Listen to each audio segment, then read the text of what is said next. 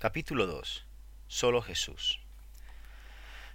No podemos utilizar demasiada insistencia ni demasiada claridad al decirle al alma que busca la salvación que su única esperanza de conseguirla se halla en el Señor Jesucristo. Se halla en Él completamente, solamente, únicamente. Para salvar tanto de la culpa como del poder del pecado, solo Jesús tiene el poder necesario se llamó su nombre Jesús porque Él salvará a su pueblo de sus pecados. Mateo 1:21. El Hijo del Hombre tiene potestad en la tierra para perdonar pecados. Marcos 2:10. Él es exaltado para dar arrepentimiento y perdón de pecados. Hechos 5:31. Agradó a Dios desde antaño concebir un método de salvación que se fundase totalmente en su Hijo unigénito. Para efectuar dicha salvación, el Señor Jesús se hizo hombre, y estando en la condición de hombre, se humilló a sí mismo, haciéndose obediente hasta la muerte y muerte de cruz. Filipenses 2.8. Si otra forma de liberación hubiera sido posible, la copa de la amargura habría pasado de él. Es evidente que el amado del cielo no habría muerto para salvarnos si hubiéramos podido ser rescatados por un precio menor. Una gracia infinita proveyó el gran sacrificio, un amor infinito entregado a la muerte por nosotros. ¿Cómo podemos siquiera imaginar que pueda haber otro camino que el que Dios ha provisto a semejante precio y que se nos presenta en la Sagrada Escritura con tanta sencillez y apremio? Sin duda, es cierto que en ningún otro hay salvación, porque no hay otro nombre bajo el cielo dado a los hombres en que podamos ser salvos. Hechos 4:12 Suponer que el Señor Jesús solo ha salvado a medias a los hombres y que hace falta alguna obra o sentimiento por parte de estos para completar la obra de aquel es perverso. ¿Qué tenemos nosotros que pudiera añadirse a su sangre y su justicia? Todas nuestras justicias son como trapo de inmundicia. Isaías 64:6. ¿Podrían acaso acogerse como redimidos en la carísima tela de su justicia divina? Trapos inmundos junto al lino blanco y fino, nuestra escoria con su oro puro. Es un insulto al Salvador aún pensar semejante cosa. Ya hemos pecado suficiente como para añadir esto a todas nuestras demás ofensas aunque tuviéramos algo de justicia en la que gloriarnos, si nuestras hojas de higuera fuesen más grandes de lo habitual y no tan totalmente marchitas, ¿sería sabio ponerlas a un lado y aceptar esa justicia que ha de ser mucho más agradable a los ojos de Dios que cualquier otra cosa nuestra? El Señor debe ver más cosas aceptables en su Hijo que en el mejor de nosotros el mejor de nosotros. Estas palabras parecen satíricas, aunque no era mi intención que lo fueran. ¿Qué hay en ninguno de nosotros que sea bueno? No hay quien haga lo bueno, no hay ni siquiera uno. Romanos 3:12. Yo que escribo estas líneas, abiertamente confieso que no hay en mí ni un hilo de bondad no podría hacer un trapo, ni un pedazo de trapo. Soy completamente indigente.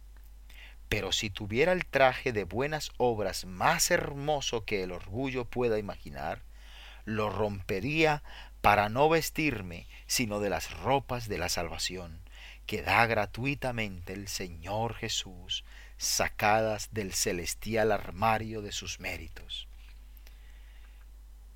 Es para mayor gloria de nuestro Señor Jesucristo que esperemos toda cosa buena solamente de Él. Haciendo esto le tratamos como Él merece que se le trate. Por cuanto Él es Dios, y no hay otro sino Él, debemos mirar a Él y ser salvos. Haciendo esto le tratamos como a Él le gusta que se le trate, pues Él invita a todos aquellos que están trabajados y cargados. Mateo 11:28. A venir a Él y Él les hará descansar. Pensar que no puede salvar perpetuamente, Hebreos 7:25, es marcar límites al Santo de Israel y calumniar su poder, o bien difamar el amoroso corazón del amigo de los pecadores y producir dudas acerca de su amor. En cualquier caso, cometeríamos un pecado cruel y disoluto contra los más tiernos aspectos de su honor, su buena voluntad y su capacidad para salvar a todos los que por él se acercan a Dios. Una niña rescatada de un incendio se agarra al bombero y confía solamente en él. No pone en duda la fuerza de sus brazos para cargarla, ni el celo de su corazón por rescatarla. Simplemente se agarra a él. El calor es terrible, el humo ciega sus ojos, pero se agarra, y su rescatador la lleva rápidamente a un lugar seguro. Con esa misma confianza infantil, aférrate a Jesús, quien puede sacarte y te sacará del peligro de las llamas del pecado. La naturaleza del Señor Jesús debería inspirarnos la mayor confianza. Al ser Dios, es omnipotente para salvar. Al ser hombre, su capacidad está llena de toda plenitud para bendecir. Al ser Dios y hombre, en una majestuosa persona, une al hombre en su condición de criatura con Dios en su santidad. La escalera es suficientemente larga para llegar desde Jacob, postrado en el suelo, hasta el Señor que reina en el cielo. Traer nosotros otra escalera significaría creer que Él no pudo cubrir la distancia, lo cual sería deshonrarle gravemente. Si añadir a sus palabras trae una maldición sobre nosotros, ¿qué pasará si pretendemos añadirle algo a Él? Recuerda que Él es el camino. Suponer que debemos de alguna manera añadir algo al camino divino es ser tan arrogantes como para pensar añadirle a Él. Librémonos de tal pensamiento. Desprecialo como desprecias la blasfemia pues en esencia es la peor de las blasfemias contra el Señor de amor. Venir a Jesús con un pago en nuestra mano sería un orgullo insoportable.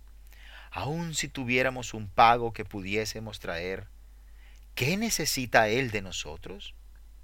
¿Qué podríamos traerle si es que necesitara algo? ¿Vendería Él las inestimables bendiciones de su redención? Lo que Él logró con la sangre de su propio corazón, lo cambiaría por nuestras lágrimas y votos, o por nuestra observancia de ceremonias religiosas, o nuestros sentimientos u obras? Él no se rebajará a hacer de sí mismo un mercado. Él da generosamente como corresponde al amor de un rey. La persona que le ofrezca un pago no sabe con quién está tratando, ni cuán gravemente estará afligiendo a su generoso Espíritu Santo. Los pecadores con las manos vacías recibirán lo que quieran. Todo lo que pueden necesitar se encuentra en Jesús, y Él lo da solo con que se lo pidan pero debemos creer que Él es todo en todos y no atrevernos a murmurar siquiera una palabra acerca de completar lo que Él ya ha terminado o ganarnos lo que Él nos da como a pecadores indignos que somos. La razón por que podemos esperar el perdón de nuestro pecado y la vida eterna por la fe en el Señor Jesús es que Dios así lo ha decretado. Él se ha comprometido en el Evangelio a salvar a todos los que de corazón confíen en el Señor Jesús y nunca se retractará de su promesa. Tiene tanta complacencia en su Hijo unigénito que le agrada todo aquel que se aferra a Cristo como su única esperanza. El gran Dios mismo ha asido a quien se ha asido de su Hijo. Él otorga la salvación a todos los que buscan esa salvación en el Redentor una vez crucificado por ellos. Por el honor de su Hijo, no permitirá que el hombre que confíe en Él sea avergonzado. El que cree en el Hijo tiene vida eterna. Juan 3:36. El Dios de vida eterna ha tomado a esa persona para sí y le ha concedido que tenga parte en su vida. Querido oyente, si solo Jesús es tu confianza, no tienes que inquietarte sobre si la tuya es una salvación efectiva, ni ahora ni en el día de su venida. Cuando un hombre deposita así su confianza, hay un punto de unión entre él y Dios, y esa unión es su garantía de bendición. La fe nos salva porque nos hace aferrarnos a Cristo. Jesús es uno con Dios y así nos trae a una unión con Dios. Me contaron que hace unos años se volcó una barca cerca de las cataratas del Niágara y sus dos ocupantes iban corriente abajo. Unos que había en la orilla les arrojaron una cuerda y ambos hombres lograron aferrarse a ella. Uno de ellos se agarró a la cuerda con fuerza y fue puesto a salvo al ser arrastrado hasta la orilla. Pero el otro, viendo un gran tronco que venía flotando, la soltó imprudentemente y se agarró al enorme leño, pues era la cosa más grande de las dos y aparentemente mejor como cosa a la que agarrarse. Desgraciadamente el tronco, con el hombre sobre él, se precipitó por el gran abismo, al no haber ninguna unión entre el tronco y la orilla. El tamaño del leño no le fue de ningún provecho al que se agarró a él. Habría necesitado un punto de contacto con la orilla para haber estado a salvo.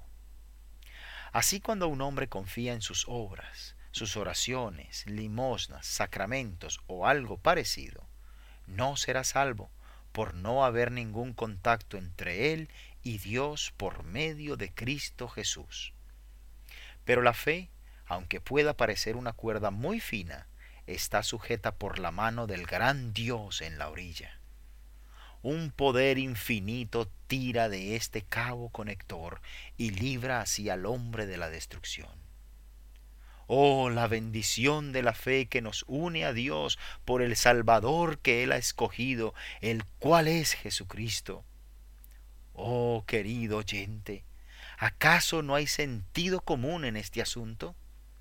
Piensa en ello y ojalá haya pronto un cabo de unión entre tú y Dios por medio de tu fe en Cristo Jesús.